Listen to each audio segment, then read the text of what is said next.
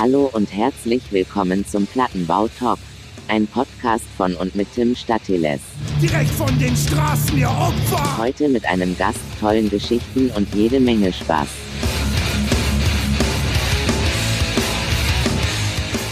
So, Folge 3. Heute mit einem langjährigen Bekannten von mir, dem heimlichen Plattenkönig aus, aus Kreuzberg. David, wie geht's dir? Hey Tim, danke für die schöne Introduction. geht's dir gut? Ja, also wie immer ist immer, sind ja immer irgendwelche Sachen, die's, äh, die einen abhalten von den Sachen, die man am liebsten tut. So ist also, ich will mich nicht beklagen, aber immerhin befinden wir uns ja in einer, in einer äh, neuen Zeit quasi hier. Jetzt äh, gerade äh, immer noch Corona-Modus. Wir sind seit einem Monat wieder offen. Mhm. Und ähm, vielleicht ist ja auch Corona-bedingt überhaupt die Sache, dass du das machen kannst mit mir, was du jetzt gerade machst. Ja, also eigentlich, äh, ne, das auch was Gutes, diese ganze, dieser ganze Corona-Lockdown und so weiter. Ja. Ähm, du, du, du hast es gerade schon erwähnt, du bist, wie soll man sagen, Teilhaber, Chef von einem Plattenladen in Berlin. Da kommen wir gleich nochmal drauf. Stimmt Ja. so, oder? Genau. Kann man so stimmt. sagen. Ja. Genau, du hast, du hast selber äh, in, in Bands gespielt, beziehungsweise spielst ja immer noch in, in, in Bands. Ja. Du warst als Drumtech unterwegs Ja. und äh, ein Klamottenladen betreut er ja irgendwie auch noch. Ja, das stimmt. Gut, also haben wir einiges, äh, wo wir hier uns heute drüber unterhalten können, müssen, sollten. Vielleicht äh, rollen wir das Ganze mal vernünftig auf. Du bist auch ursprünglich aus Berlin, oder? Genau, ja. Bist hier äh, geboren, aufgewachsen, groß geworden Yes. Und bist hier auch irgendwie zu diesem ganzen Hardcore-Punk-Ding gekommen. Mhm, genau. Wie kam das bei dir? Wie ist das bei dir entstanden? Also ähnlich, letzte Folge hatten wir ja Errol.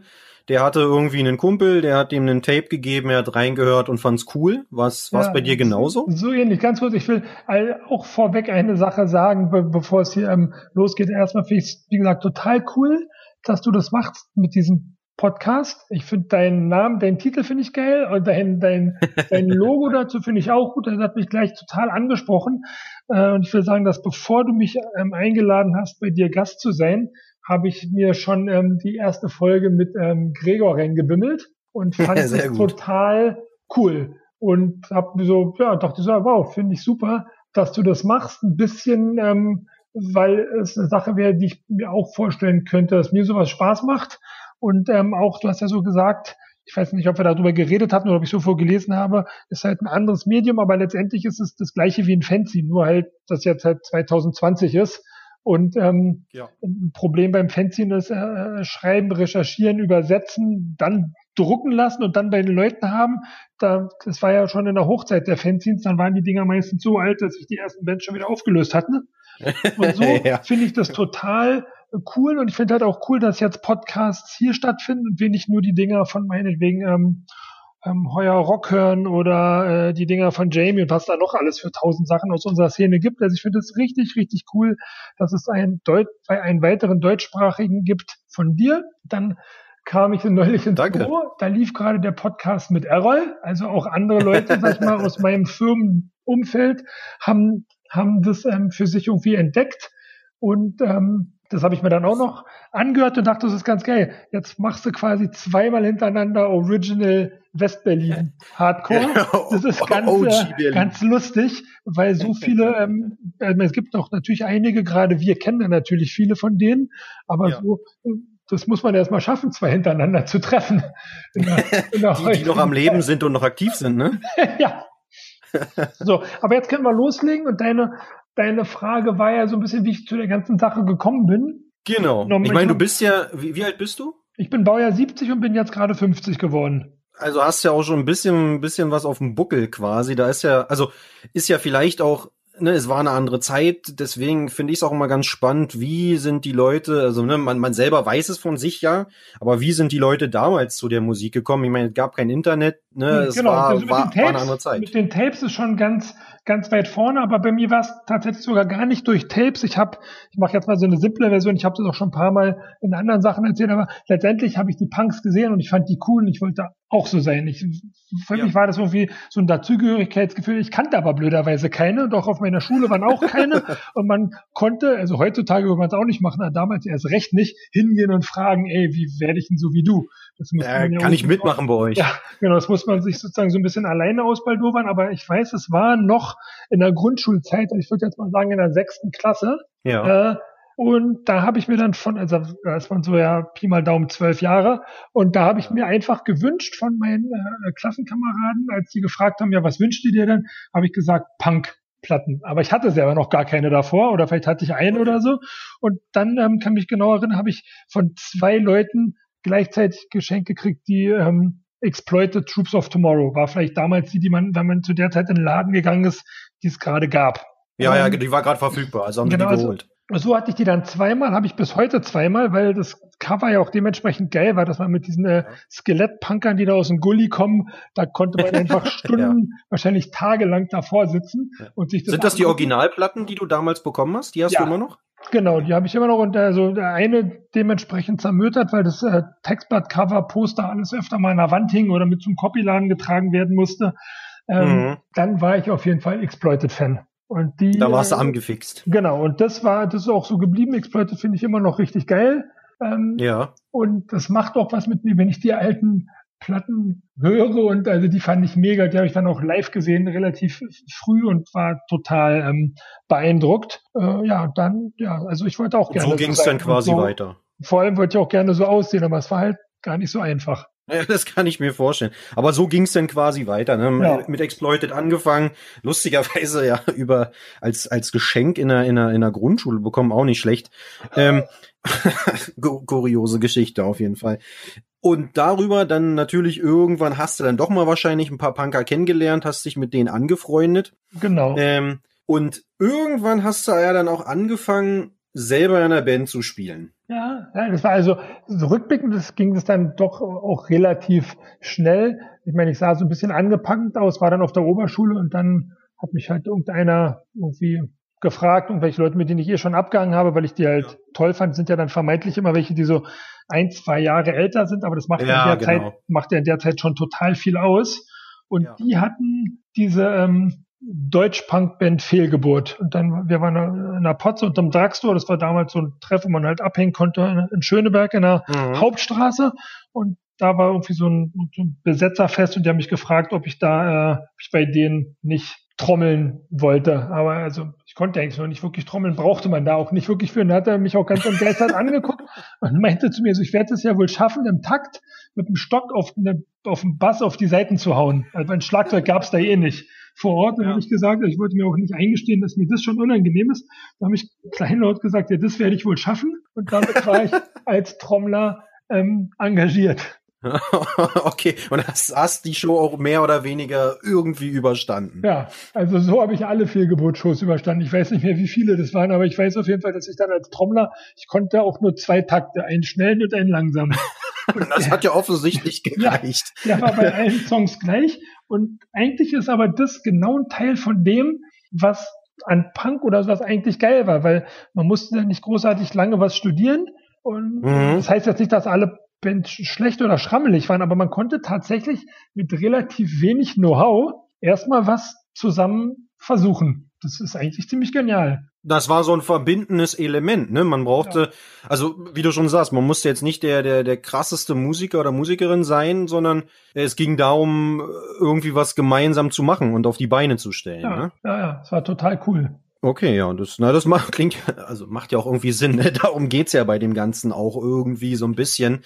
Irgendwann hast du ja dann äh, in, einer, in einer, auch in einer Band gespielt, wo du wahrscheinlich ein bisschen mehr leisten musstest, Charlie's War. Ja, der das Übergang, war, der Übergang war ja? fließend. Wir sind tatsächlich Charlie's War geworden aus Fehlgeburt. war das die gleiche Besetzung? Also Anfang, so der eine geht dann, einer kommt dazu, der eine wollte mehr den, ah, den einen Style weitermachen. Okay. Also das war wirklich so eine, so fließend. Da ging, gab es auch gerade den Übergang von von von Nietenpunk, also sag ich mal Deutschpunk, ja.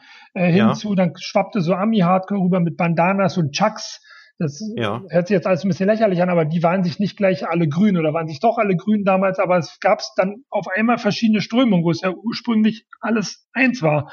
Aber hat sich ja. dann halt so ein bisschen ähm, auseinander dividiert. Auseinander dividiert und es gab ja dann noch ein größeres Angebot und wir wollten auf jeden Fall dann nicht mehr Deutschpunker sein, wir wollten lieber so diesen Ami-New York-Sound machen. Bisschen mehr Chor. Ja, genau. Das kam da gerade so. Ich weiß, ich, den Wann ersten, war das ungefähr?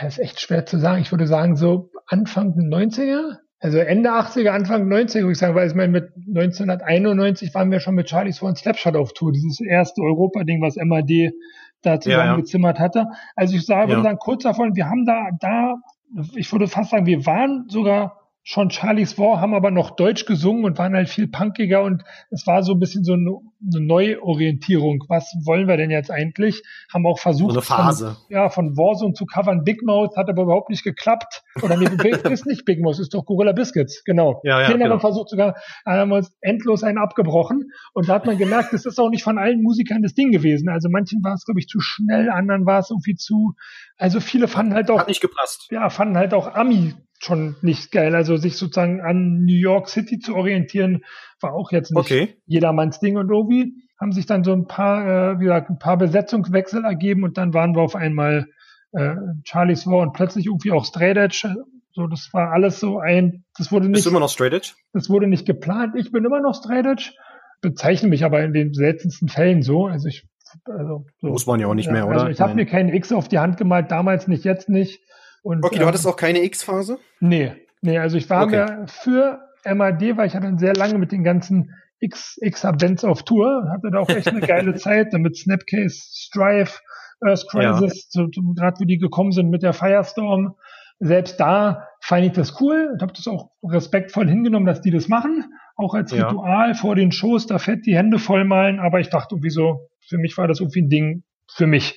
Ja, verstehe ich, verstehe ich. Wenn du zurückdenkst an deine Zeit äh, mit mit Charlie's War beziehungsweise die ersten Shows, die ihr gespielt habt und natürlich auch die die Touren, die du dann gefahren bist, äh, sei es mit Charlie's War beziehungsweise als Tourbegleiter, Fahrer, was auch immer, und mal die Shows von heute vergleichst. Gab's da oder oder gibt's für dich einen Unterschied? War, war das was anderes? Ist das was anderes? Rein von den Leuten her, sag ich mal, vielleicht von ja, doch, also ich würde sagen, anders war es also weil es für einen, glaube ich, mehr Bedeutung hat und mehr Stellenwert hat, wenn man jünger ist, weil man es noch krasser lebt und fühlt und ähm, also das war ja eigentlich ein gelebter Traum und das war zu keiner Zeit verbunden mit Arbeit. Dass wenn ich jetzt einen Tech-Job habe oder auf Tour gehe, dann ist es, äh, dann habe ich hier Verpflichtungen und Kosten und das ist dann auf jeden Fall Arbeit. Zwar Arbeit, die mhm. nach wie vor Spaß macht, aber damals, also bei, bei keinem Charlie's War Konzert oder Tour und auch den Jobs danach ähm, als Tourmanager für MAD ging es ums Geld.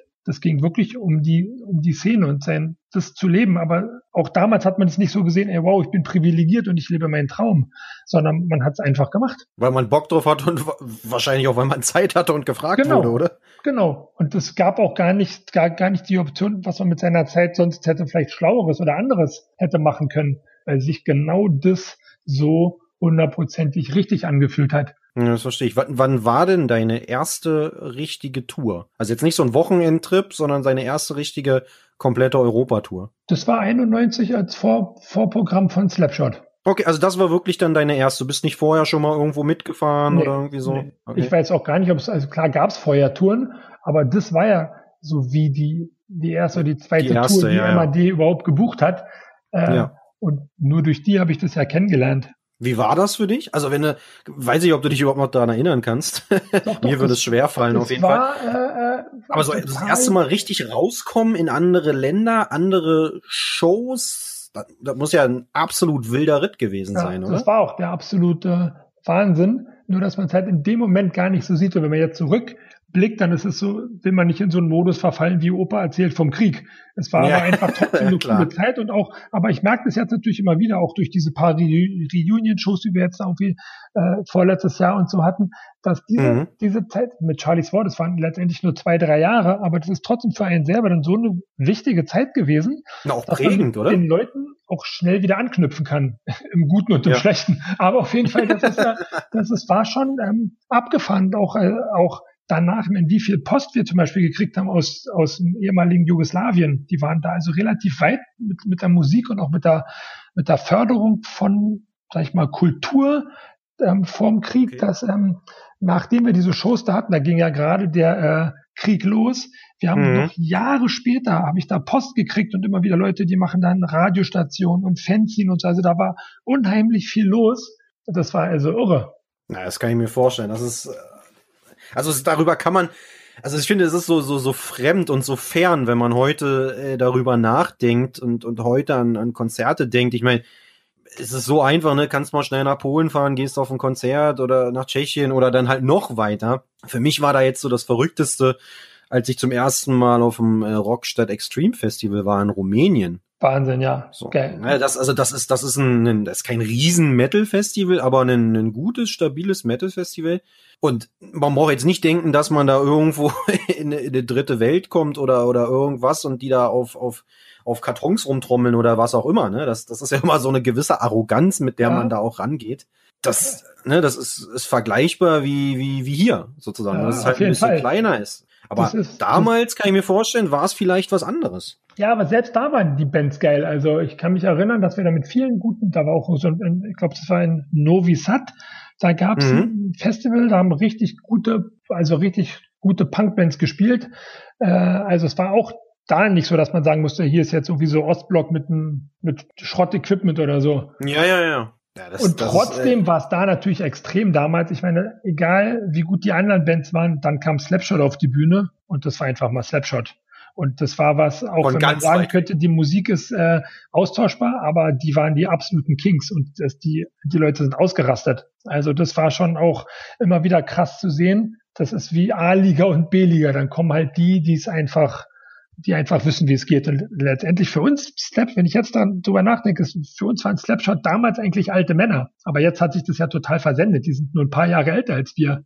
Aber ich wollte gerade sagen, also so viel älter sind die doch gar nicht. Ne? Überhaupt ne? nicht. Aber das waren halt Lichtjahre zwischen uns die haben das halt einfach zwei, drei Jahre länger gemacht. Ähnlich wie Sick of Doll oder diese ganzen Bands von damals, die einfach, ja. die waren ja teilweise sogar, also gleichaltrig oder jünger. Also die Leute von Use of Today oder Gorilla Biscuits, ich glaube, sind alle mein Baujahr, aber die haben halt einfach ja, ja. ein paar Jahre früher angefangen und besonders haben die dann auch durchgehend nur das gemacht. Also bis die nach Europa gekommen sind, haben die ja schon zweimal Ost- gespielt, und ne? Westküste rauf und runter getourt.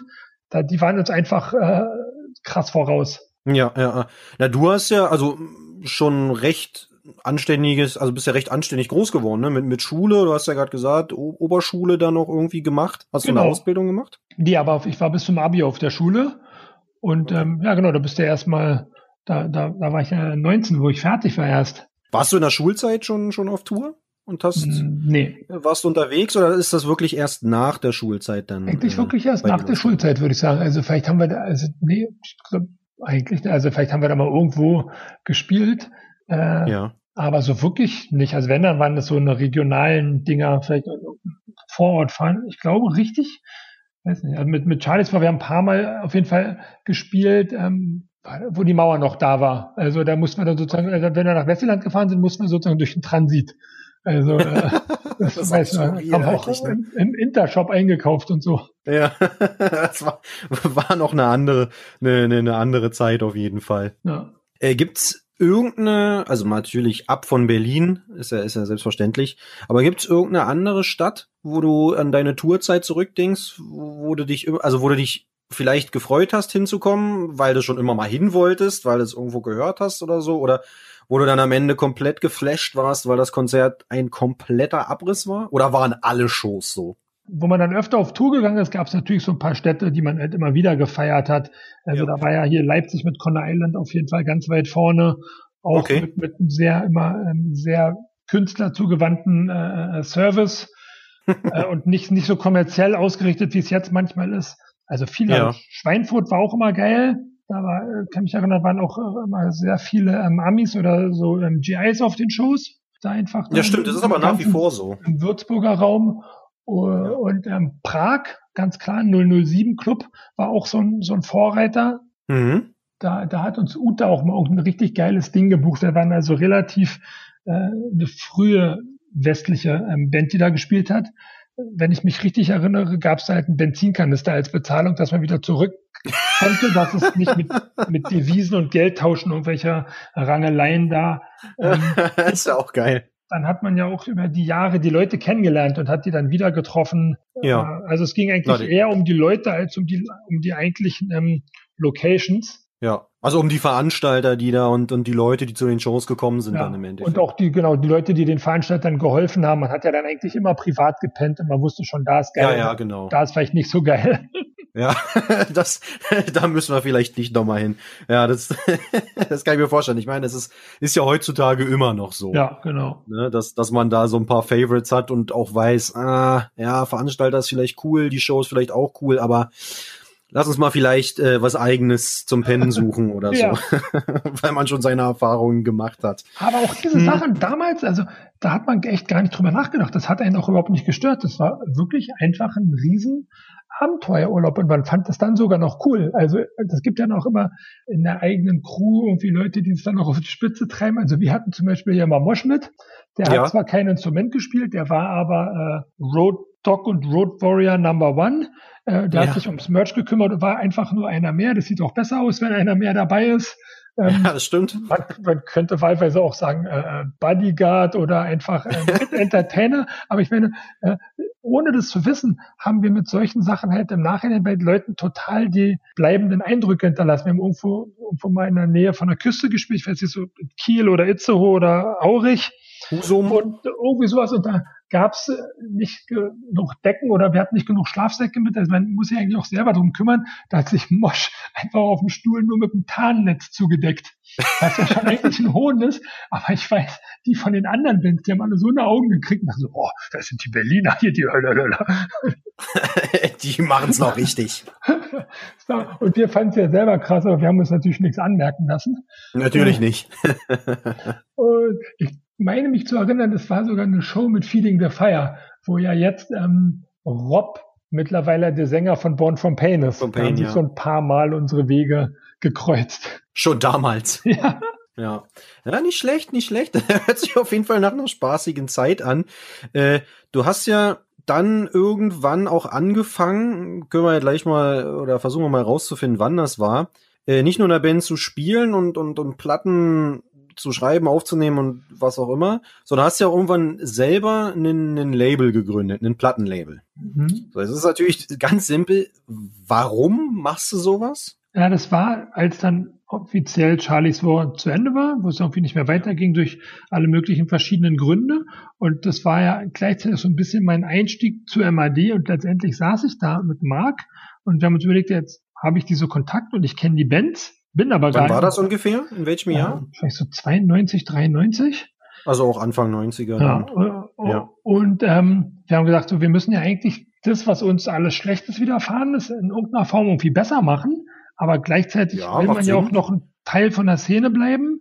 Und ähm, ja, ich hatte jetzt nun auch keine Lust, irgendwo regulär arbeiten zu gehen oder doch zu versuchen zu studieren oder was man da so für eine Ideen hat. Und ich fand das ja eigentlich total ähm, cool, bei MAD oder was sie da gemacht haben und habe mich da eh schon irgendwie versucht einzubringen mit Poster-Layout oder irgendwas ähm, helfen. Und irgendwie hatten dann Marc und ich auf jeden Fall die Idee, dass es eigentlich cool wäre. Es war auch die Zeit, wo ja viele Bands auch bei Lost and Found waren. Ich glaube, es fing ja. auch schon an, dass nicht alle Bands so zufrieden waren. Und trotzdem ja. hat man ja also auch MAD und oder als Booking, die haben ja auch sehr viel mit Lost and Found zusammengearbeitet und in unserer Meinung hat ja auch Lost and Found total viel Gutes gemacht für, für, für viele Bands. Und ja, definitiv. der hat uns auch als Label am Anfang sehr geholfen. Also erstmal, wo presst man, wie geht es überhaupt und was braucht man? Und ähm, so haben wir dann angefangen. Und natürlich äh, haben wir so, ja, also alle möglichen Fehler gemacht, die man halt so am Anfang so macht. Wir hatten ja gar keine Ahnung von nix. Aber es hat ja. doch ziemlich lange auch ähm, Spaß gemacht. Relativ lange, ja, ne? Und also das, also wie habt ihr das, wie habt ihr das finanziert? Also ich, ne, ich habe, meine, ich habe es auch mal vor ein paar Jahren probiert und dann versucht man sich, ne, zu, zu, zu der Zeit, als ich das probiert habe, äh, gab es das Internet schon.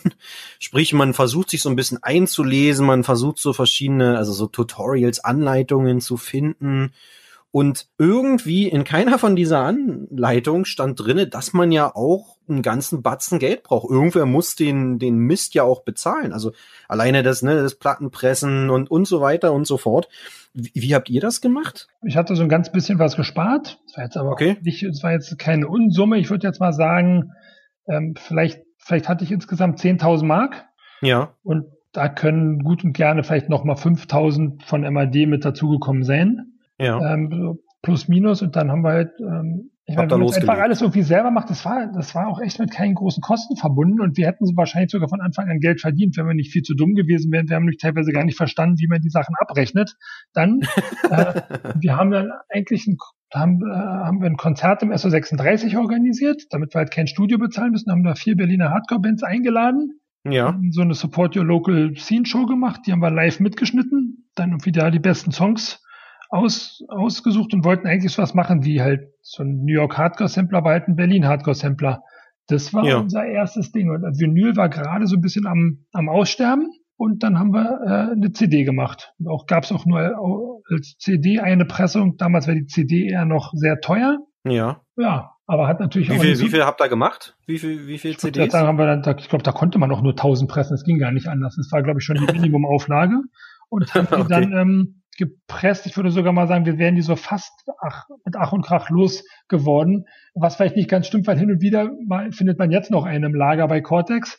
Äh, also ein paar sind auf jeden Fall so wieder zurückgekommen oder also sagen wir so, die letzten zehn sind wir einfach nicht losgeworden. okay. ähm, und auf äh, Mad Mob Records, was, was ja, was das ja war, das war ja eher so diese, ne, alles so was Core-mäßig, so mit Punish LBX, Settle the Score, selbst, ja. also jüngere Bands wie, wie äh, AYS zum Beispiel. Ja. Äh, und natürlich der allseits beliebte, berühmt-berüchtigte Cortex-Sampler. Ja, wieso berüchtigt oder beliebt? Na, ich fand ihn immer wahnsinnig cool, um ehrlich zu sein. Also ich, das war ja, das war ja eine, eine, eine ganz wilde Mischung. Also wirklich Berlin, Berliner Bands, Berliner Hardcore-Bands von keine Ahnung, irgendwelchen melodischen Kram über irgendeinen harten Beatdown-Kram. Ah, ja. ja. du meinst jetzt wirklich ja? den Berlin Hardcore-Sampler. Ja, ja, genau. Ja, ja, genau. Na, wir hatten ja auch so eine, wir hatten eine Zeit auch so eine Pappbeilage, die es mal zum Katalog umsonst gab oder sowas. Ich dachte, ähm, okay. dass ich darauf betone. Also der Berlin Hardcore Sampler fand ich immer richtig geil. Ja. Und war ja letztendlich eine Fortführung von dem, was unser Einstiegsding war. Da war es halt ein Sampler live mit, mit vier Bands Ach, und danach haben wir War gesagt, das wirklich da angelegt? Ja, das sollte so sein. Deswegen ist ja auch ah. der, auf den du dich beziehst, ist ja sozusagen schon die Nummer zwei. Also davon gibt's keinen offiziellen ersten. Aber wir haben einfach gedacht, Ah, die Mad deswegen. Nummer eins war der erste, dann gab es einen zweiten, dann gab es auch leider nur einen dritten. Ich habe immer gedacht, erst wenn ich von dem dritten fast keine mehr da habe, kann man einen vierten machen. Und ich würde eigentlich total gerne einen vierten machen, auch immer noch. Aber Abgefahren, siehst du, da ist also die, also auch das Rätsel wurde dann ja. hiermit offiziell gelöst. Ja. Ich habe mich immer gewundert, aber ja, jetzt macht's natürlich Sinn. Irgendwann war dir das ja offensichtlich auch noch nicht genug und dann hast du noch die Punkrock-Sparte eingeführt und hast Bad Dog Records gestartet. Ja. Warum? Also Hätte man es nicht einfach alles unter Mad Mob rausholen ja, können? Wäre sogar schlau gewesen, aber wir, weißt du, die Leute brauchen immer irgendwelche Schubladen und denken so und ja, das, das war dann auf einmal, wie sie selber sagt, so core-lastig und auch so vermeint schon fast New York Hardcore-lastig oder Straight Edge Hardcore, äh, mhm. Da wir hätten unmöglich, also aus unserer damaligen Sicht hätten wir halt einfach nicht den Spagat hinkriegen können und eine Band wie Troopers darauf packen können.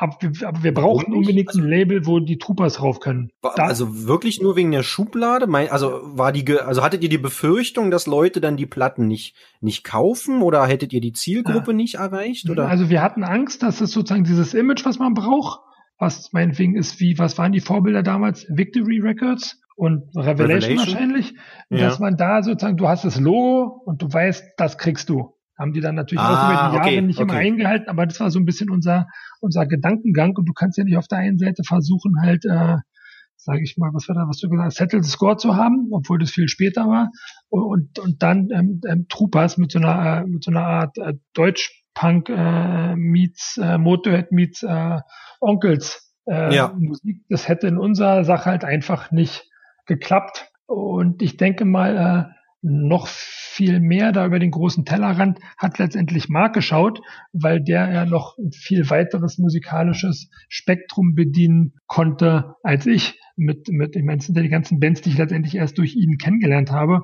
Cockney Rejects, äh, ganz vorne ran, Cox Sparrow mit dem melodischen Zeug und auch Bands aus dem, aus Metal-Bereich. Äh, ich war da wirklich richtig drinnen. Nur Deutschpunk exploited und dann diese Hardcore-Schiene, wo ich mich selber reingemacht habe. Ansonsten hatte ich keine großartige ja. musikalische äh, äh, Vorbildung. Ich habe auch nie, äh, das hätte noch vorhin gepasst zum, zum Einstieg des Gesprächs. Also wo ich entschieden habe, ich will Punkplatten geschenkt gekriegt haben, da wusste ich, dass andere von meinen äh, Freunden oder Klassenkameraden, die haben schon andere Musik gehört, Elvis oder Shaken Stevens oder was die großen Geschwister gehört haben.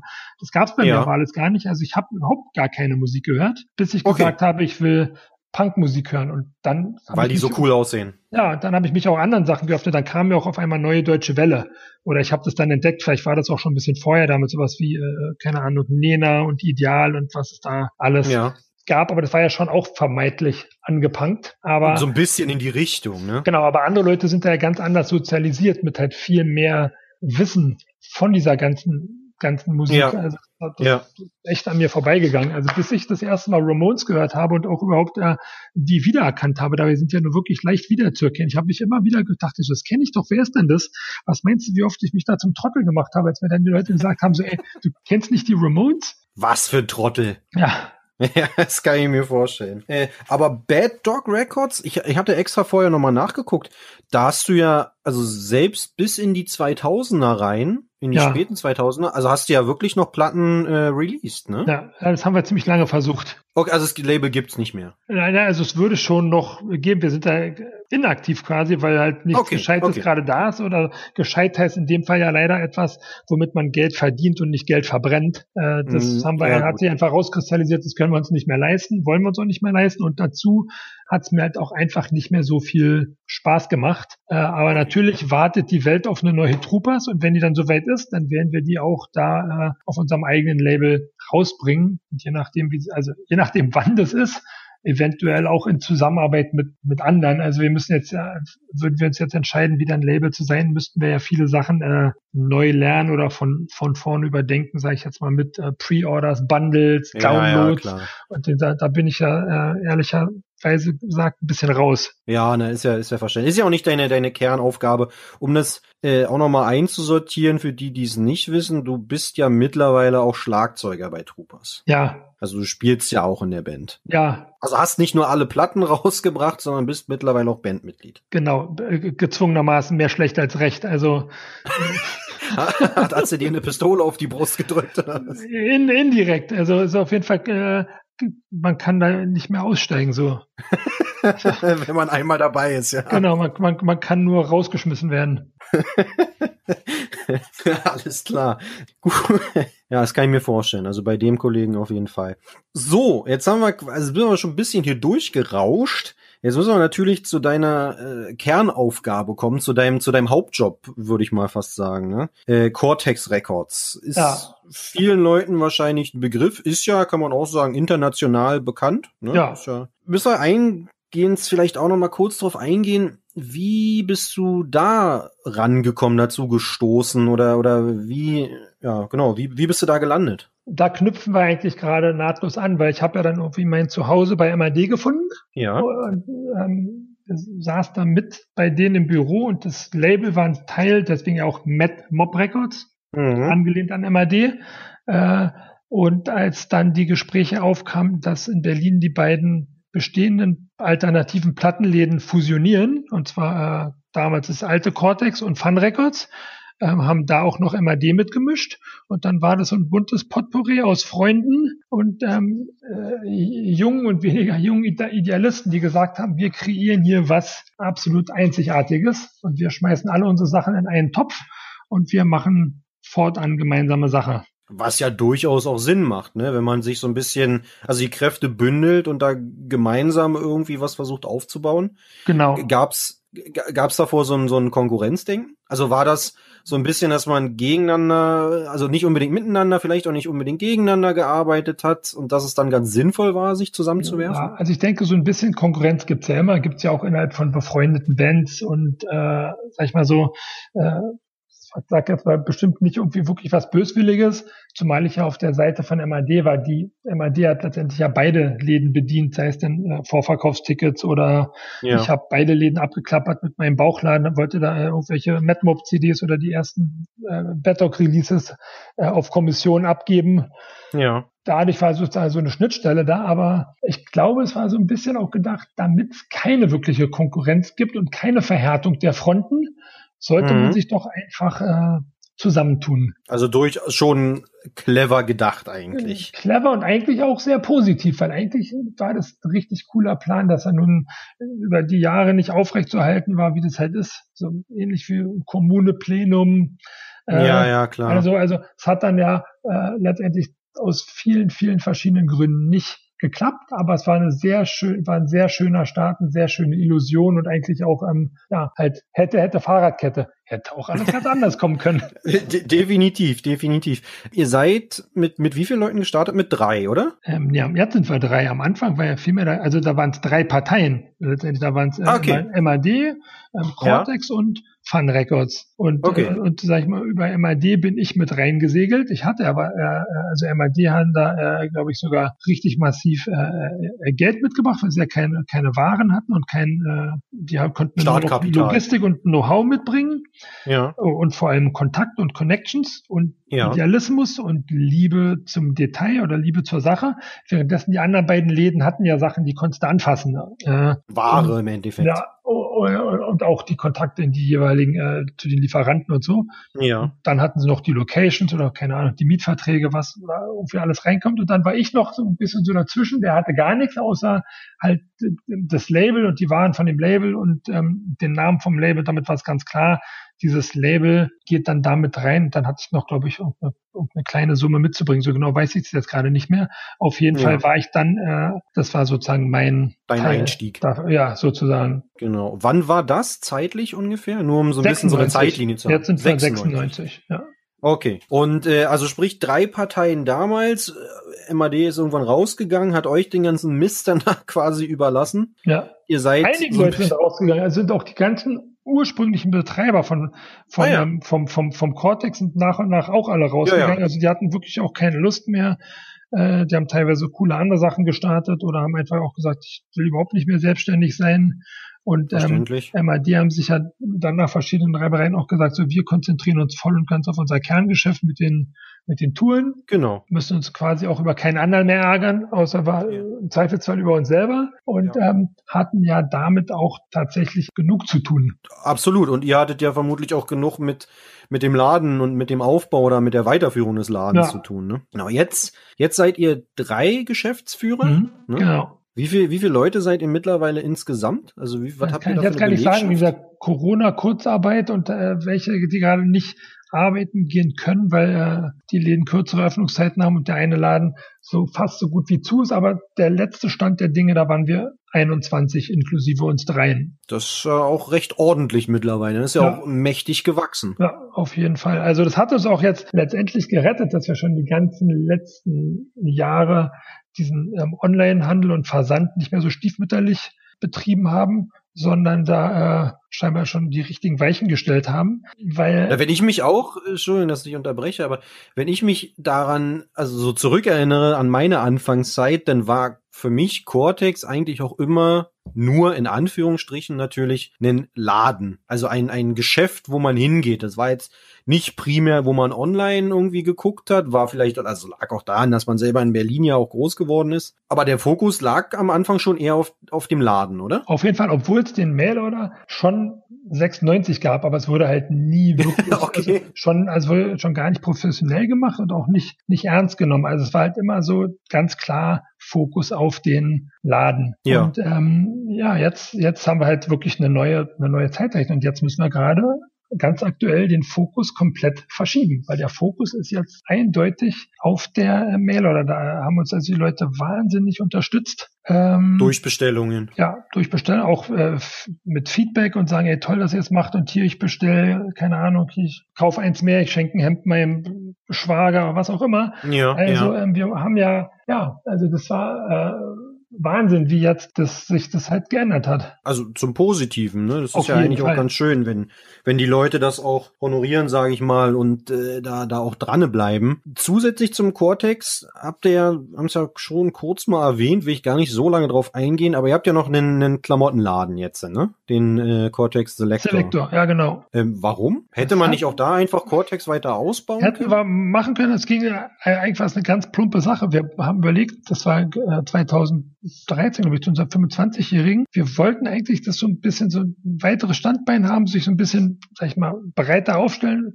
Gerade ja. aktuell, wenn du nur Musik verkaufst oder Tonträger, da hat sich halt auch schon viel geändert, ging viel um Downloads. Vinyl kam noch nicht so stark zurück, wie es jetzt ist. Also da haben schon überlegt, ja, was machen wir denn, wenn jetzt zum Beispiel alles nur noch gestreamt wird oder nur noch online ist und dachten, ja, es ist eigentlich nicht schlecht, noch was anderes zu machen. Hatten viele andere Ideen, von, keine Ahnung, Veganer, Hamburger Laden, Tattoo-Shop, Kneipe. Aber das Problem ist, A, machen unsere Freunde die anderen Jobs schon und den will man auch Ja. nicht irgendwie äh, schräg pissen. Äh, also Verständlich. Das gibt's quasi schon und außerdem haben wir dann überlegt, so, bleiben wir mal bei dem, was wir können. Wir sind, ja, letztendlich sind wir Händler. Wir kaufen was ein äh, und verkaufen es weiter. Und verkaufen, Ja, genau. Genau. Und dann dachten wir so, ja, was kann man noch machen? Und wir haben gecheckt, was es nicht gibt bei uns im Kiez und es gab ganz klar nichts, wo du Fred Perry kaufen konntest. Und das ist ja eine, äh, diese So ein bisschen Szeneklamotte. gehören ja schon auch äh, in diese ähm, Subkultursache rein. Ja. Wobei ich damit am wenigsten zu tun habe, weil ich ja, wie gesagt, ich war nie Skinhead und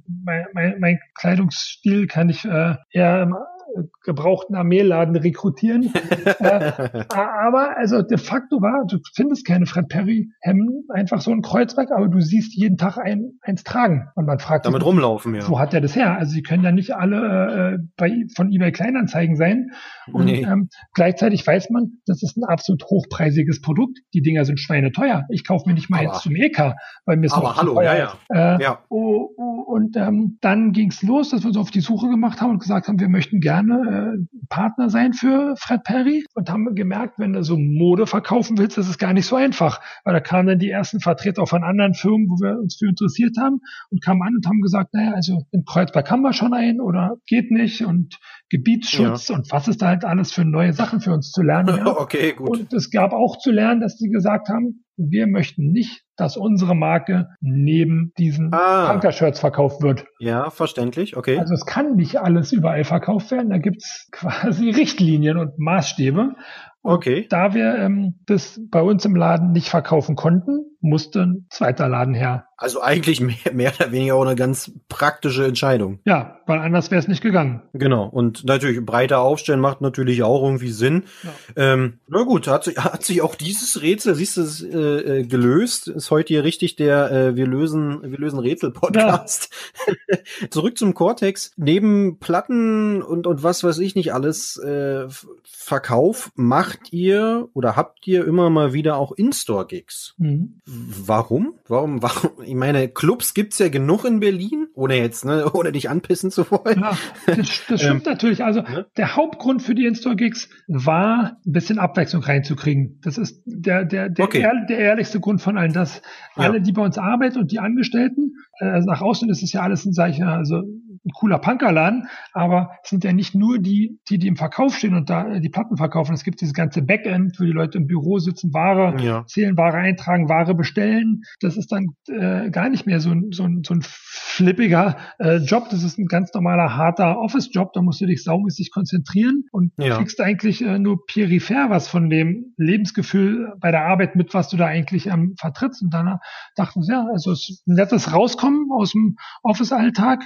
und äh, ja, alle freuen sich, wenn sie halt mal da eine Band sehen, mit denen quatschen können, vielleicht auch äh, mal Fan sein von, von äh, einer Band, die man sonst nur woanders sieht. Und dann sind wir auch vielen Bands total nah. Es war jetzt nicht irgendwie was, wo man sich einen Zacken aus der Krone brechen muss, dass man die Ja. da mal ähm, hinkriegt. Also viele sind ja eh schon da. Und Ja. wir hatten aber eigentlich nie genug Platz. Wir hatten ja diese total sperrigen äh, CD-Ständer oder LP-Steller, Aufsteller. Diese Tische Laden. da in der Mitte, genau. ne? Und diese haben wir irgendwann mal abgerissen, damit damit wir mehr Platz bekommen. Und da hatte von Anfang ja. an Andy die total geile Idee, diese Dinger auf Rollen zu machen, dass es so ein bisschen auch so aussieht wie so auf so einem Konzert. Ihr kennt ja diese, diese Cases, die man so wegschieben kann. Ja, ja, genau, genau. Und an genau. dem Stil haben wir uns auch orientiert und diese bauen lassen, dass man jetzt diese riesen Tische, du kannst sie eigentlich aus dem Laden rausstellen, musst halt die Ware runternehmen und dann könntest du den Laden, ich sag jetzt mal bei ein paar Handgriffen kannst du die, den leer machen und könntest dann da, ja, kannst dann da äh, eine Veranstaltung machen. Und das wollten wir dann auch nutzen. Gleichzeitig ja. kam, kommt ja immer auch eine Kommerzialisierung und auch eine Industrialisierung in so eine Szene, dass uns natürlich auch Plattenfirmen Absolut. oder Promotionfirmen gefragt haben, ey, der ist eh gerade in der Stadt auf Interview,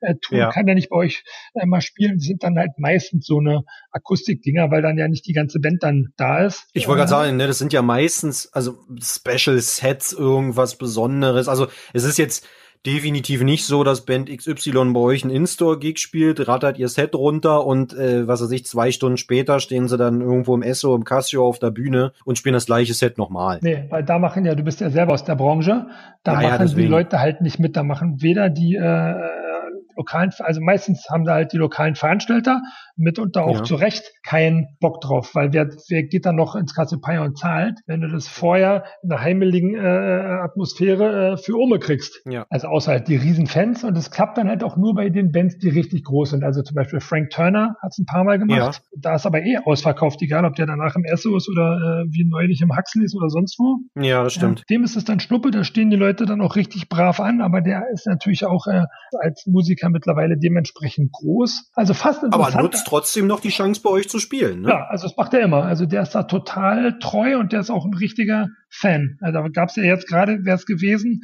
Mitte Mai diese Lost Evenings, so ja. eine Veranstaltungsserie. Da hat der gleich im Vorfeld gesagt, Cortex muss unbedingt mit dabei sein, obwohl das Ding irgendwie im, in einer Arena stattfindet und hat sich da richtig äh, mit seinem Management einen Kopf gemacht, wie kriegen sie die Leute ins Cortex, dass es familiär bleibt und familiär rüberkommt. Da war ich regelrecht erstaunt. Okay, also ihr habt nicht nur nicht nur eine, eine, eine stumpfe Kundschaft, die da hinkommt, um euch die die Sachen abzukaufen, sondern ihr habt da na, wie so eine Fanbase. Ne? Also es ist ja es ist nicht nur ein Plattenladen, sondern nee, es ist nee, auch irgendwie nee, ein bisschen mehr. Ja, also ich sage immer so, das ist schon so eine Art äh, äh, Hafen für äh, okay. zweites Zuhause okay. für Musiker, die unterwegs sind auch ja. ein cooles Einsteigerparadies für, also für Leute, die mal so ein bisschen reinschnuppern wollen. Manche kommen nie wieder, manche kommen aber wieder und die meisten Leute erinnern sich tatsächlich an den ersten Kauf. Und das bleibt irgendwie was, was Besonderes für die. Das ist schon irgendwie ganz, äh, ganz nett. Was meinst du, wo, woran liegt das? Also ist das jetzt euer, eure, tolle, eure tolle Ausstattung, euer Interieur oder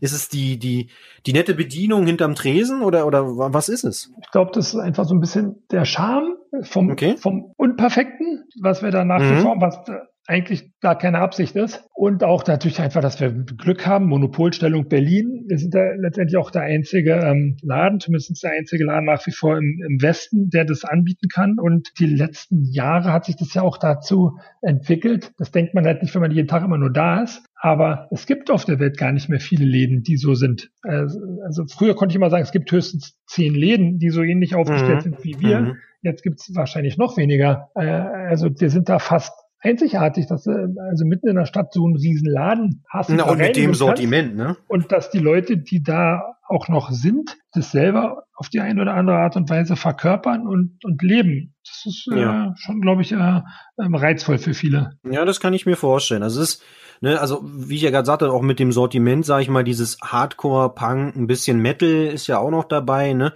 Also das, das hast ja wirklich, damit habt ihr ja wirklich euch eine, eine Monopolstellung auch irgendwie erarbeitet über die, die Jahrzehnte ja mittlerweile, ja, ne? Genau, das, das, ist halt, wie gesagt, das ist das halt dann aber halt auch ein bisschen Glück, weil ja, es war halt scheinbar. Naja, gut, ein bisschen anderen, Glück gehört immer dazu. Für keinen anderen attraktiv, da irgendwie, äh, weil pfeifen ja die Spatzen von den Dächern, äh, Berlin ist arm, aber schick. Und äh, das war halt auch für viele Leute einfach nicht lohnenswert, da zu, zu investieren. Naja, gibt, gut, aber. Auf einer Seite fragt man sich, meine, es gibt überhaupt gar kein, äh, es gab ja mal hier diese Dungeon Records, es gibt ja für andere Spezialnischen oder Spartenmusiken gibt es ja gar nicht solche Läden in Berlin. Ja. Naja, ich sag mal so im Metal-Bereich und, und alles, was darüber hinausgeht, hast du ja so ein bisschen bis aufs Messer. Genau. Ähm, die da noch so ein bisschen ihr, ihr Süppchen kochen, ne? ihr kocht euer Süppchen da unten, gibt vielleicht da zwei, drei andere ganz kleine Läden, aber so wirklich namenhaft groß. Na, Effi gibt's noch mit Static Shock. Static Shock, genau, genau. Aber dann, dann war es das ja auch schon fast, ne? Ja. Ähm, also nicht, nicht, nicht zu vergessen gibt's natürlich noch hier, äh, hier ähm, was ist es hier, ähm, Dodo Beach. Ja. Die sind auch noch am, am, am Start und die haben auch den Laden von Fossi äh, Mhm. übernommen. Das, die, sind, die sind auch noch da. Aber man muss ja trotzdem sagen, für eine, für eine Stadt wie Berlin mit der Größe, mit der Einwohnerzahl, ist, ist das ja recht überschaubar. Ja, total. Also das ist ja, wir haben jetzt, wie viel haben wir jetzt aufgezählt? Vier oder fünf Läden. Das ist ja äh, äh, wirklich überschaubar. Also das ist, ist ja überhaupt gar, also nichts, wenn man so will. Ja. Das stimmt. Und deswegen darf man halt auch nicht vergessen, auf der einen Seite habe ich gerade gesagt, wie, wie speziell und wie cool und wie großartig wir sind. Und auf der anderen Seite sage ich auch immer wieder meinen eigenen Leuten oder zu uns intern, wir sind einfach nur ein scheiß ganz normaler Pappenland. Wir sind halt auch letztendlich überhaupt nichts Besonderes. Nicht mal alle Leute in Berlin, die uns kennen sollten, kennen uns. Also wir müssen hier nicht irgendwie rumspinnen von über, über regionale Werbung oder sonst was, sondern wir können uns einfach schön auf, auf Berlin konzentrieren. Da kommen jeden Tag kommen irgendwie neue, coole äh, Kids äh, in die Szene, Ja. wissen nicht, wer wir sind. Also wenn jetzt so ein Ding ist wie hier äh, vergangenes Wochenende, die ähm, Black Lives Matter Demo, Ja. äh, da, da theoretisch müsstest du da, äh, kannst ja schlecht auf so einer Demo Zettel verteilen. Du weißt, was ich meine, aber man, da ist, es Ja, gibt ja. halt äh, viele Leute, also wo, wie sollen die uns auch kennenlernen? Es jetzt finden gerade keine Konzerte statt. Absolut, natürlich. Äh, da, da, da ist natürlich. es halt auch wirklich schwierig, ähm, neue Leute zu, zu finden. zu erreichen, ne? Und Ja. auch zu an die an diese Szene auch irgendwie zu binden. Das stimmt schon. Wo wir nämlich gerade auch beim Thema sind. Du hast es gerade angesprochen, es kommen neue, neue Leute, neue Kids zu euch in den Laden. Sind das wirklich Kids? Also reden wir jetzt hier von, von was weiß ich, Jugendlichen, 15, 16 Jahre, was auch immer alt? Oder ist es schon primär ein älteres Publikum? Ich, eigentlich will ich darauf hinaus, hast du das Gefühl, da kommt Nachwuchs? Da kommt definitiv, da kommt Nachwuchs. Ist aber sch Okay. schwierig, also es ist schwierig, die dann selber auch genau als dieses ähm, zu checken. Also 15, 16 ist schon so das, das Allerjüngste, was ich so mit, was ich so mitkriege. Äh, wir haben auch öfter welche, die tatsächlich mit ihren Eltern auf irgendeiner Form da sind oder wo die Eltern selber bei uns Kunden sind und die Kinder da so langsam mit reinwachsen und das auch, auch cool finden. Aber Ja. mir fällt es natürlich auf, wie viele äh, Kids es gibt, die ich jetzt nicht mehr kenne und wo ich auch nicht weiß, sind die nun Kunden oder sind die nicht Kunden. Wenn ich jetzt auf ein Lock Blues Konzert gehe und dann da tatsächlich ein bisschen sprachlos bin, dass da äh, das Cassiopeia einfach mal aus allen Nähten fliegt. Und, ähm, Naja, das letzte Mal haben sie Meso gespielt, ne? Genau. Aber ich meinte das mal, wo sie halt im Cassiopeia waren, da war ich halt Ja, ja. wirklich sprachlos und äh, drei Minuten nachdem die Band zu Ende war, war der Laden leer. Ich dachte, ich bleib noch ein bisschen und guck mich so ein bisschen um, ob ich einen, einen kenne. Waren alle weg. Ich so, huh. Ja. Also es war wirklich so, das, da merkt man halt, ja, es halt, das sind, da sind halt ein paar Generationen dazwischen, weil für mich war es immer wichtig, nach dem Konzert noch da zu bleiben. Jetzt nicht, um die Band zu treffen, aber man, man konnte die Band auch immer treffen, wenn man wollte, aber man will doch da bleiben. Nicht nur, weil man bezahlt hat, das ist doch ein Teil davon. Also man ist Ja, irgendwie scheint sich das aber auch zu wandeln. Ne? ja, das hat sich, da hat sich da ganz viel getan. Vielleicht war es jetzt auch eine Show, die in der Woche war. Ich kann mich nicht mehr daran erinnern, aber Weiß ich auch nicht mehr. Ja. weiß auf jeden Fall, dass da halt so ein paar Sachen sich immer ändern und das hat sicherlich auch, auch, auch gute Seiten. Aber natürlich hast du voll recht. Unser Hauptpublikum ist tendenziell älter und tendenziell so alt wie die Musik. Also ich meine, unsere Hauptverkaufsbands, die schreiben gerade alle ihre, ihre Geschichte auf. Weißt, du? äh, Ja, ja, klar. Plastic Front, äh, Pipapo, die sind da gerade mit ihren Memoiren beschäftigt und Aber bereitet das dir Sorgen? Also wenn man, ich, ich meine, nicht wirklich du Sorge, aber ich lese natürlich. Okay. Also ich habe das schon vor, ich habe das schon vor Jahren gesehen, welche Bands Ja. da ein Teil davon waren, Impericon groß zu machen. Äh, ja, und habe das gesehen, konnte da aber auch mit diesen Bands überhaupt gar nichts anfangen. Also ich konnte, also ich hätte mich auch nicht verstellen können und jetzt sagen können, ich muss jetzt aber hier unbedingt ähm, mit diesen Bands klingen. Ich habe jetzt gerade den einen Namen vergessen. Wer war, wer war hier? Bring Me the Horizon. Also Ja. ich hatte da keine Annäherungspunkte mit denen. Ich habe natürlich hier und da mal auf Festivals und auf Tour getroffen und auch irgendwie mal mit denen zusammengespielt, aber das war nicht ich. Und letztendlich war das auch nicht Cortex und wir hätten uns sonst wie verbiegen können, dann da irgendwie auch die T-Shirts von denen anzukaufen, die dann irgendwie, keine Ahnung, lilane T-Shirts äh, mit einem multibunten Druck drauf, wo sich irgendwie äh, Pommes frites im Weltraum eine Schlacht liefern. Also das, selbst hätte ich das geschafft, die ranzukriegen, hätten wir gar nicht den Kundenstamm dafür gehabt. Also da hat sich das einfach ähm, nochmal vergrößert, die Szene, und aber auch viel mehr aufgeteilt. Also wir konnten es nicht bedienen, auch wenn ich, wenn ich gewollt hätte, aber wir haben es nicht versucht, weil es nicht, es wäre nicht mehr authentisch gewesen. Also ja, das, das ja. ist jetzt ja wahrscheinlich aber auch schon wieder zehn Jahre her. Ist es genau, und das, da knüpft eigentlich schon die nächste Frage von mir an. Sind oder glaubst du, dass die Kids, die damals den Mist gehört haben, jetzt immer noch am Start wären? Weil meine oder mein Eindruck von, von dieser Musik ist, die ist wahnsinnig schnelllebig. Also du hast, hast wirklich junge Menschen, die das hören und nach, sagen wir mal, nach ein, zwei Jahren, dann, da hängen sie dann irgendwie beim Hip-Hop rum oder, oder beim Techno oder was auch immer. Also die bleiben, habe ich jedenfalls das Gefühl, dieser Musik gar nicht so wirklich treu und bleiben da dran, wohingegen, ne, wie du es ja selber gesagt hast, die Bands, mit denen ihr euer, euer Kerngeschäft ja auch ausmacht, da sind die Fans irgendwie seit, seit 30 Jahren sind das immer noch die gleichen Gesichter. Ja, also es gibt da so, so, so einen Slogan, einmal Punk, immer Punk. Den kann man auf viele verschiedene Sachen anwenden, aber ich finde, der passt halt total und das hat schon was mit einer, einer gewissen Treue zu tun. Man hat sich dafür was entschieden, aber das ist halt nicht nur der Sound, das ist halt das Lebensgefühl.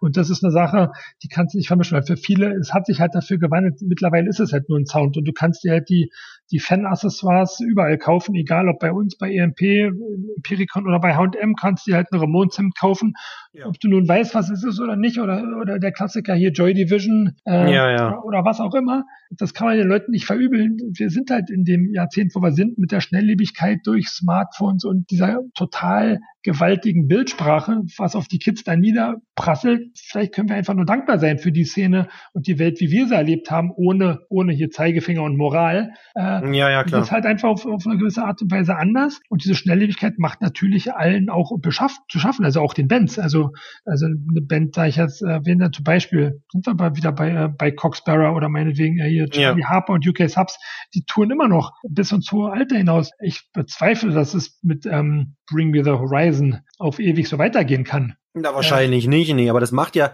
diese Schnelllebigkeit macht ja wahrscheinlich auch euren Job im, im Cortex wahnsinnig schwer, oder? Also ich meine, ihr seid ja gezwungen, mehr oder weniger auch Trends anzubieten. Ja. Ne? Also von, von jungen, frischen Bands da irgendwie die Platten auch immer am Start zu haben. Jetzt vielleicht nicht hunderte, aber immerhin, also ne, ein paar. Ja. Und da immer dran zu bleiben, das ist wahrscheinlich auch für euch nicht ganz einfach. Ja, also das macht einem schon noch hin und wieder auch mal so eine Art äh, äh, Kopfschmerzen. Jetzt nicht, nicht, nicht im Sinne von einer Angst, aber schon.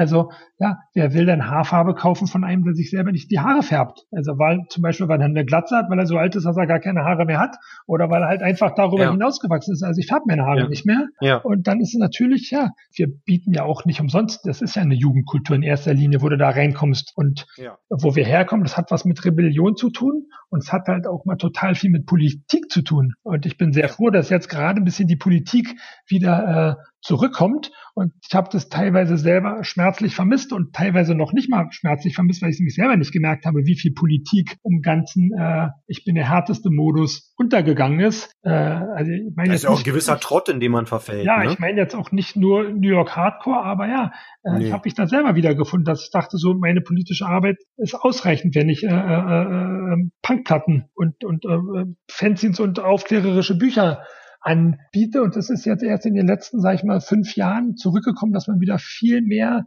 realisiert hat. Ey, du musst kämpfen für deine. Man muss ein bisschen mehr machen. Ja, ne? das reicht einfach nicht mehr. Was natürlich ja. auch ähm, ja, also die, die ganze Berliner Linke hat einfach auch wahnsinnig viel vorgearbeitet. Wir sind da, also ich mit meinem Alter sind also quasi ins gemachte Nest gefallen. Ich musste nicht mehr viel, äh, viel wegkämpfen. Das war, also Kreuzberg war schon fucking cool, als ich da äh, mich hinbegeben habe. Ja, das, das kann ich mir vorstellen. Das ist eigentlich auch eine schöne Überleitung zu eurem, oder nicht zu eurem Maifest, aber zu, zu eurer Bühne auf dem Maifest. Genau, doch, das, das passt nämlich, weil da haben wir eine Zeit lang ging es ja da auch tatsächlich nur Musik und, und coole genau. Bands und einfach ähm, hier mal äh, ähm, Party, dass wir da ein bisschen auch übersehen haben, ey, da wohnen auch Leute und findet gar nicht mehr jeder geil, dass dieses Fest einfach immer größer und größer und größer wird. Am Schluss war es ja so ein Monster. Und wir hatten dann da irgendwie ah, zwischen 100 und 150.000 Leuten auf den Straßen, teilweise völlig ungesichert und hier und da. Also es, es ist ein bisschen außer Kontrolle geraten. Auf der anderen Seite konnte man natürlich mega stolz sein, was man da überhaupt äh, geschafft hat ohne Biersponsor und was es auf anderen Festivals teilweise gibt. Aber wenn man sich der Kritik stellt und sich mit den Leuten, äh, mit denen man da letztendlich zusammen lebt, auseinandersetzt, also mit denen, mit denen man sich auseinandersetzen kann und nicht die, die einfach auch einen hohlen Scheiß immer wieder Ja, labern, ja, sondern klar. die Leute, mit Da denen die man, gesprächsbereit sind. ja, ne? mit denen man reflektieren kann, da war das Ja. ganz klar, hey Leute, das ist Zeit hier für eine Veränderung. Der Wohnraum Ja. wird knapp, hier wird alles weggekauft äh, und jetzt nicht von dem einen reichen, äh, äh, die man hier so böse betitelt werden, ein böser Schwabe oder ein Spanier, der das Geld von seinen Eltern Ja, ja. hat. Nein, von großen Konzernen. Äh, Ja, äh, Zalando, Google, äh, alle mächtigen äh, Multis der Welt, die es da gibt. Also uns wird hier der Arsch wegge und, und also der Boden unterm Arsch weggekauft und der Wohnraum geht flöten. Und da sind wir selber total betroffen. Also einmal als Privatleute, also wo werde ich dann wohnen in der Zukunft mit meinen Kindern? Noch nah an meinem Laden oder muss ich dann äh, äh, ewig Zwei Stunden lang vom fahren? Speckgürtel irgendwo reinfahren. Ja, ja. Genau, und aber hier ist, hier ist die Schule, hier ist das soziale Leben und das ist Ja. uns dann schon relativ deutlich, sagt, wie sagt man, wie Schuppen von den Augen gefallen, ey, jetzt ist Handlungsbedarf. Äh, Na, ihr müsst euch da zusammentun, ne, mit allen, die dort irgendwie unterwegs sind. Und genau. Nicht nur, nicht nur die Punker, sag ich mal, sondern vielleicht auch die, die Hip-Hop-Dudes von, von um der Ecke und also Genau. alle müssen da irgendwie gemeinsam was auf die Beine Ja, stellen, ja. ne? Und das ist, das ist ja letztendlich auch, was Subkultur ausmacht. Man muss es realisieren und man muss sich nicht untereinander bekämpfen, äh, weil die einen Nee. vielleicht äh, mehr vegan sind als die, äh, die anderen oder der eine ist tro trotzdem korrekt, aber hat einen Lederschuh an, aber äh, ja, Ja, ja. das ist so, ja, das ist ganz klar. Ein bisschen ist äh, an, an Streitkultur verloren gegangen, weil sich die Leute einfach an zu vielen Nichtigkeiten auf, aufhalten, was einem ja auch so schön äh, äh, eingetrichtert wird. Ich meine, da sind so, äh, du hast es in deinem eigenen Bekanntenkreis bestimmt auch. Es gibt also sehr viele Facebook Facebook-Opfer, die sich da über irgendwelche äh, macht eine Haarspalterei, wer hat was wie gepostet und äh, Ja, ja. ganz klar, wo der Feind steht und das ist nicht links. Ja. Das ist die immer größer werden recht. Wir sind ja völlig überschattet davon, was äh, nicht nur bei uns in der Stadt abgeht, sondern äh, in ganz Europa und Ja, jetzt weltweit, brandaktuell in, der, in, der, Ja. äh, in der Welt. Also es ist ja wirklich schrecklich. Ja, ja, genau. Und da ist es ja eigentlich umso wichtiger, dass man da gemeinsam irgendwie zusammensteht, auch über Genregrenzen hinaus. Und das fand ich, hat das, hat das Maifest und natürlich da auch irgendwie eure Bühne ja auch mal so ein bisschen verkörpert. Ja, aber Ja. letztendlich ist es trotzdem ein Schritt zurück, weil wir hatten es ja alles schon mal. Als was du gerade gesagt hast, genreübergreifend zusammen, das gab es alles Ja. schon mal, bis halt überall so schleichend so eine Art Ausverkauf stattgefunden hat. Und da können wir uns auch nicht rausnehmen. Das ist einfach das.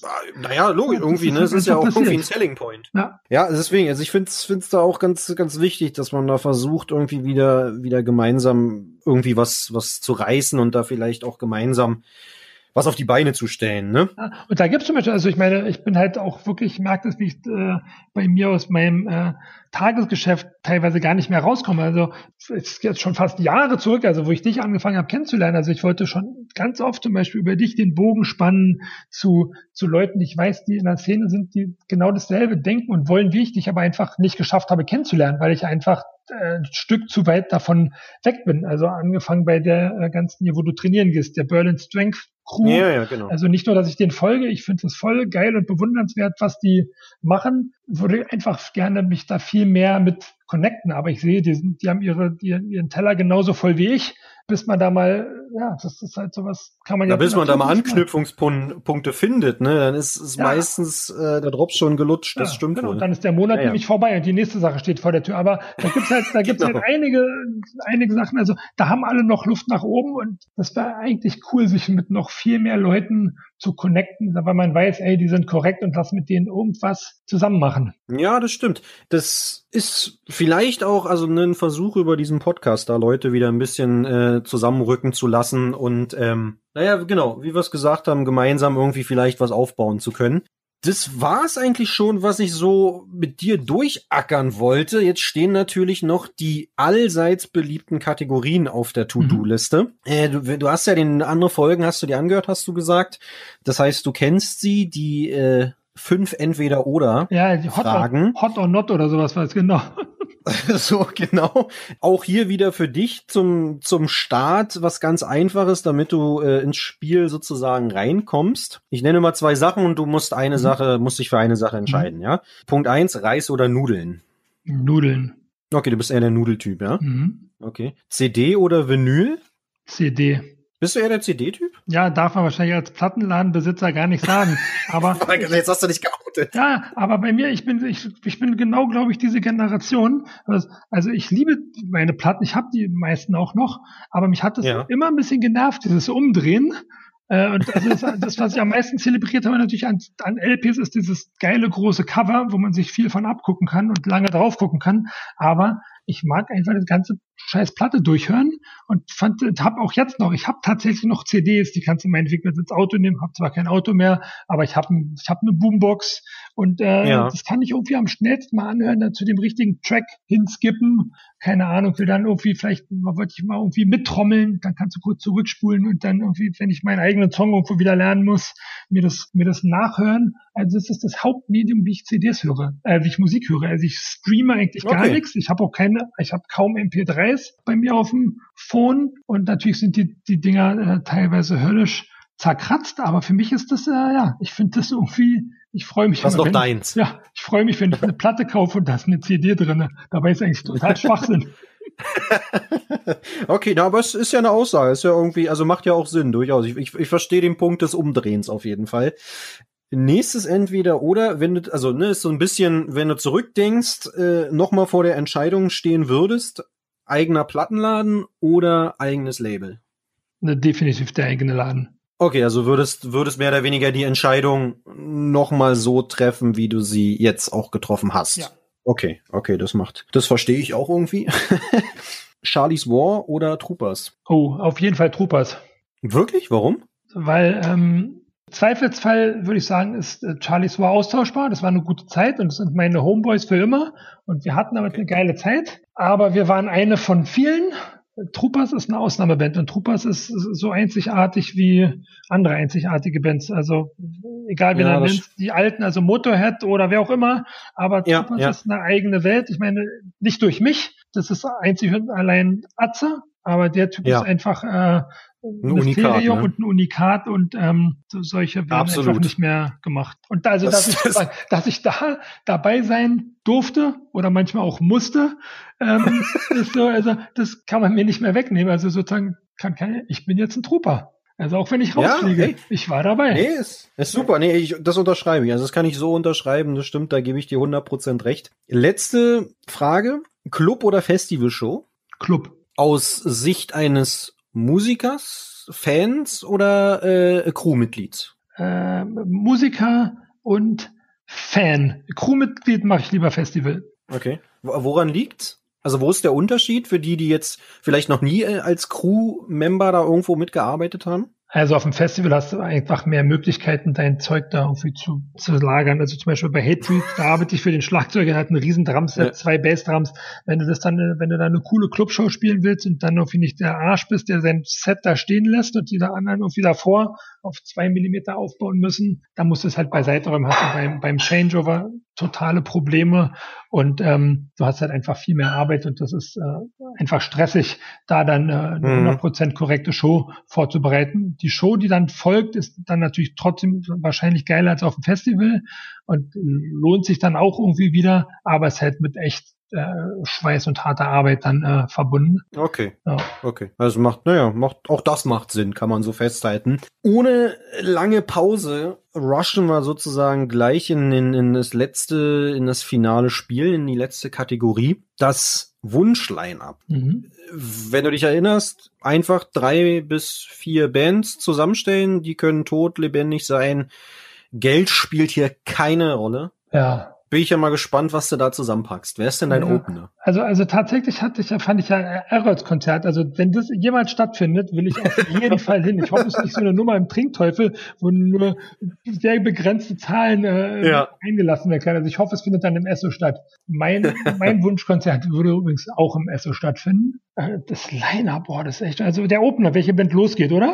Ja, ja, genau. Wer, wer startet denn die ganze Sause? Also jetzt mich so aus dem FL. Also ich habe vorhin nicht mal gedacht, ich will jetzt mal sagen, die, das starten sollen Norcia. Okay. Habe ich lange nicht gehört, aber jetzt hätte ich gerade voll Bock auf Cybergott. Also Norcia sollen, äh, sollen starten, ja. Ja. Zweite Band? Hm. Zweite Band, zweite Band. Ich erinnere so, so diese alten New York Hardcore Flyer, die man so oft angeguckt hat, wo man sich fragt, ja geil, die Band und die Band hat zusammengespielt. Also es müsste für mich auch diese Ära sein. Also Ähm, ist völlig egal, kannst du also machen, wie du ich, willst. ich nehme jetzt, ich würde dazu nehmen, ähm, diese, diese alten Chromex, wie sie damals geil waren halt, Okay. äh, wo sich alle noch verstanden haben und Und sich nicht abstechen wollten. ja, Okay. Ähm, wer beendet den Abend? Wer ist dein Headliner? jetzt habe ich schon ziemlich hochgestapelt. Ja, ja, deswegen. Also da muss jetzt, da muss jetzt einiges kommen. Ich meine, es wäre schon geil, Troopers mit mit Chromex, aber ja, ich will die da gar ich nicht. wollte, ich wollte tatsächlich ja immer Troopers mal mit, mit Buddy Count verbandeln. Ich wollte eigentlich wirklich gerne, dass, äh, dass Troopers Copkiller covert auf Deutsch und dafür Buddy Count ähm, Gewalt machen. Das wäre also, das wäre eigentlich ein, äh, eigentlich du Wären- das richtig hinsuffliert. Ich würde jetzt weitergehen ähm, mit Troopers und Buddy Count. Das wäre auf jeden Troopers Fall. und Bodycount, die sich auch noch gegenseitig äh, in der Muttersprache covern. Ja, das wäre geil. Also das wäre auf jeden Fall, das wäre auf jeden Fall echt eine geile Show. Und der, äh, der Wow. Drama von, von Judge hat mir auch äh, ähm, gesagt, wie wir unser nächstes Festival bitte nennen sollen. Und da passt dann auch Chromex dazu. Der meinte, wir sollen es nennen Show You No Mercy Fest. da passt auf jeden Fall auch ein Bodycount Troopers äh, Split Cover Set, Ja. was auch immer. Ja, das wäre geil. Hammer. Wow, okay, ja, das ist auf jeden Fall ein wahnsinnig äh, stabiles Line-up. Damit sind wir auch schon durch. Vielen lieben Dank, Ja, dass danke du dir. dir die, die, die Zeit genommen hast, dich mit mir hier hinzusetzen. Hast du noch, möchtest du noch letzte Worte an die, an die Hörerschaft äh, Ja, mache richten? ich total gerne. Eins habe ich noch für dich. Ich habe noch bei diesem, äh, ob, ob CD oder LP als Abspielformat. Okay. Äh, da fällt mir noch eine Sache zu ein. Es gibt einen echten Nachteil bei einer CD, dass die Leute, die, wenn sie eine CD mögen oder eine Band von CD mögen, die können nicht mehr sagen, wie der Song heißt. Die sagen dann der achte Track oder der, der fünfte. Und bei einer LP Ja. wissen die Leute eigentlich den Titel. Also das ist ein bisschen schade. Also es geht mir genauso, dass ich dann teilweise nicht mehr weiß, wie eigentlich die, die wirklichen Titel sind. Das Ja. müsste man irgendwie noch mal irgendwie besser hinkriegen. Ich weiß jetzt gar nicht, wie sich das da bei MP3-Hörern verhält, ob die überhaupt noch die Titel wissen. Ähm, Oh, das weiß ich auch gar nicht. ja, aber also ich finde es eigentlich wichtig, dass man von der Band den Albumtitel weiß und auch den Track, den man meint und dass man nicht sagt, der dritte. Oder, da hat- kann man immer relativ wenig mit anfangen, ne? ja, oder man sagt Seite B, zweiter Song. Es ist vielleicht auch, ist vielleicht auch manchmal ähm, passiert. Abschließende Worte möchte ich sagen. Ich wünsche dir noch total viel Spaß und Erfolg mit deinem ähm, Plattenbau-Talk. Ich werde das auf jeden Fall ähm, feiern und dich da äh, gerne so unterstützen, wie es dann irgendwie ähm, passend ist, wenn du da deine nächsten Schritte machst. Und Danke, würde danke. einfach ähm, jetzt grüßen meine Weggefährten, sage ich mal. Es hört sich auch so ein bisschen äh, wi- wichtig an. Also auf jeden Fall gehen da sozusagen die Shoutouts an MAD, an die Leute, die früher bei äh, Cortex mitgemacht haben. Natürlich meine beiden Partner Andi und Udo. Ja. Ähm, unsere ganzen jeweiligen Familien, die da immer mal wieder mehr einstecken müssen, als ähm, fair oder gerecht ist dafür, dass wir unseren Traum leben. Und natürlich unsere ähm, Kunden, ja. Und die und eigentlich die Bands, die weiterhin geile Musik abliefern. Ich würde mal sagen, solange es äh, Leute draußen gibt, die Bock haben auf ähm, Musik abseits des Mainstream, insofern die irgendwie Subculture und Underground leben, solange haben wir auch eine Berechtigung als Laden da zu sein. Also es bedingt sich. Ohne die, Okay. ohne, ohne euch geht's nicht. Okay, das waren viele und aber durchaus weise Worte zum Abschluss. Nochmal vielen lieben Dank dafür, dass du dir die Zeit genommen hast und äh, ja, Auf bald. Bis bald. Hoffentlich äh, mal wieder auf dem Konzert. sehr wenn es wieder losgeht, dann auf jeden Fall. Yes. Attacke, tschüss. Tschö. So, das war Folge drei mit David. Zum Abschluss, wie in der letzten Folge schon eingeführt, noch ein kleines Shoutout. Liebe Grüße, David hat es auch schon erwähnt, an die Mädels vom Berlin Strength. Kann man sich auf jeden Fall mal angucken. Wenn Corona-Zeit vorbei ist, dann kann man dort durchaus auch mal ein bisschen Eisen heben und ein bisschen trainieren. Die haben auch jede Menge Merch, haben bisher auch immer eine klare Kante bewiesen. Also kann man sich angucken, checkt das aus, Link nochmal unten. In diesem Sinne, danke, bis zum nächsten Mal.